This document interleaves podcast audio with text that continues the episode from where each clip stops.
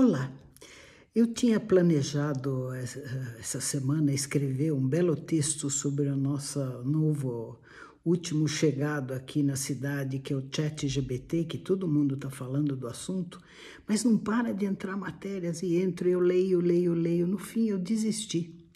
Eh, eu vou dar uma lista depois de artigos e manuscritos interessantes para ler, textos para ler sobre o assunto, mas aqui eu vou focar de falar só sobre uh, integridade científica e os efeitos que estes, o que chamamos de modelos abrangentes de linguagem, ou Large Language Models, têm como impacto no fazer ciência, no fazer pesquisa e na reprodutibilidade, na credibilidade, na honestidade do indivíduo, do cientista e do pesquisador. Primeiro assunto, o primeiro tema mais importante, o primeiro tema mais importante é o da honestidade. Então, se você gera um texto usando um algoritmo de inteligência artificial, esse texto é seu ou é o do algoritmo? E o algoritmo pode ser autor, pode ser autor? Na verdade, não, porque ele não é, ele não pode ser responsabilizado por aquilo que ele escreveu.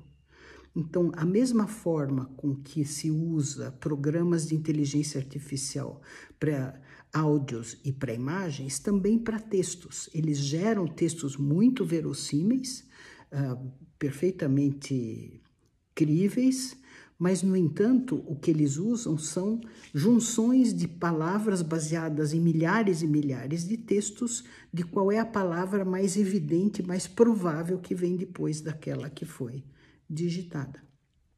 Ou seja, ele simplesmente junta informação, um pouco parecido com o que você faz no seu WhatsApp quando você começa a testar uma, uh, te, uh, digitar uma palavra e imediatamente ele vem com o término daquela palavra baseado no mais provável. É um processo bastante semelhante.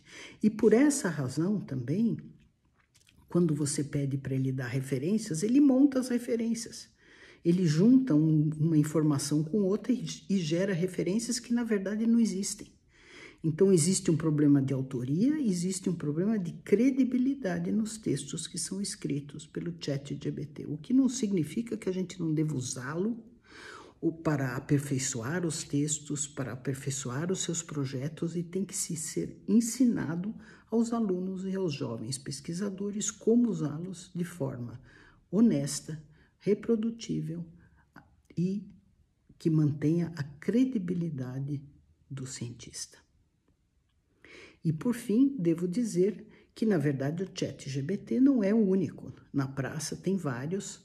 Uh, o Bing está uh, ah, soltando o seu, o Turnitin está soltando o seu, e à medida que essa barreira é quebrada, cada vez mais haverá instrumentos desta natureza para ajudar a gente a fazer uma ciência melhor. Um abraço e até mais.